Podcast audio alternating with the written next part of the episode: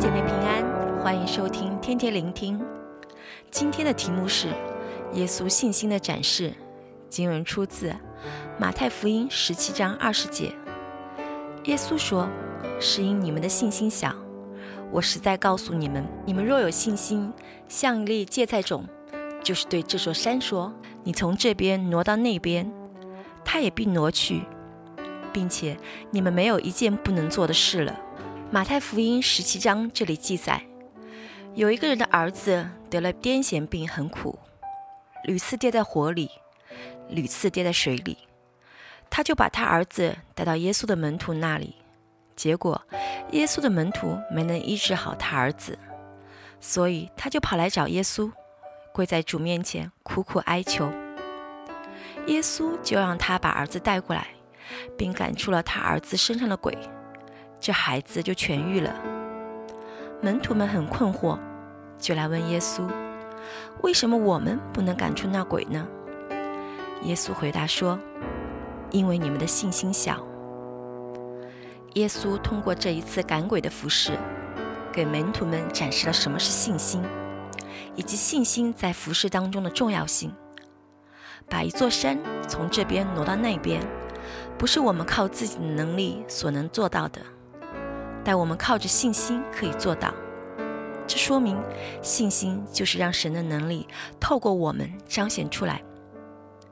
信心本身不是能力，但是信心可以释放能力。布永康牧师曾说：“如果神的能力是电流，那么我们的信心就是电线。电流通过电线传送到电器，让电器可以工作。同样。”神的能力也可以通过我们的信心，临到我们所服侍的人身上。例如，医病、赶鬼、行异能。